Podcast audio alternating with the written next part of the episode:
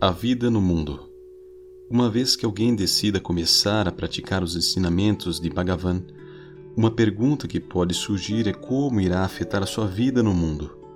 O hinduísmo não necessariamente te prescreve uma renúncia física como condição de uma vida espiritual ativa, tal como prescrevia o ensinamento original de Cristo e do Buda. Pelo contrário, a condição da família é honrada e o caminho de ação correta é visto como legítimo.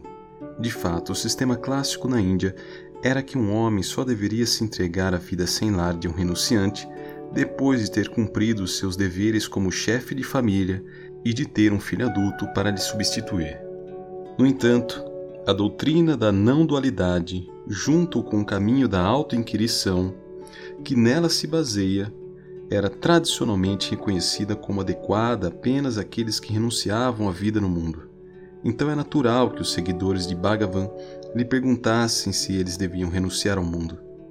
Isso também era uma indicação notável da força da determinação espiritual que ainda existe na Índia moderna, pois renunciar ao mundo não significava viver uma vida solitária em uma casinha num sítio isolado, como pode parecer no Ocidente, e nem se retirar para a segurança austera de um mosteiro, mas viver sem casa e sem dinheiro, dependendo da caridade alheia para ganhar comida e roupas, dormindo em cavernas, templos ou onde fosse possível.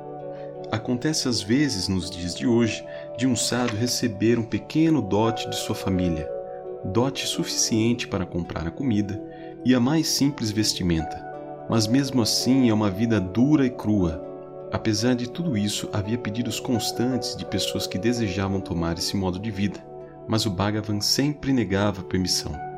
O trabalho era interno e deveria ser feito na mente, independente das condições exteriores de vida.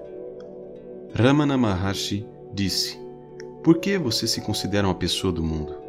Se você se tornar um renunciante, você será perseguido pelo pensamento de que é um renunciante.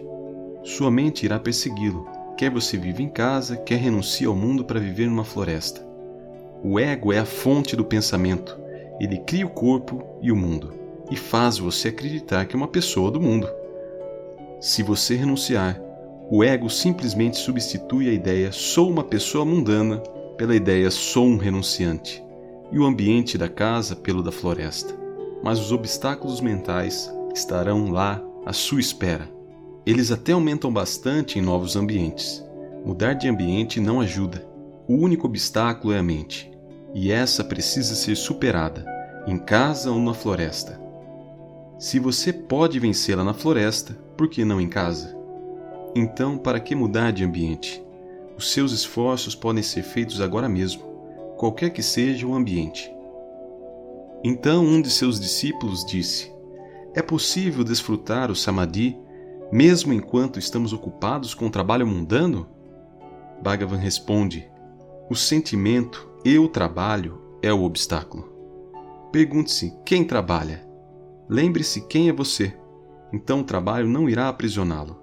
Ele prosseguirá automaticamente. Não faça nenhum esforço, nem para trabalhar, nem para renunciar ao trabalho. O seu esforço é que é a prisão. O que está destinado a acontecer irá acontecer. Se você está destinado a trabalhar, não poderá evitar o trabalho. Você será forçado a se envolver com ele. Se você está destinado a não trabalhar, não conseguirá encontrar o trabalho. Portanto, deixe isso nas mãos do poder maior.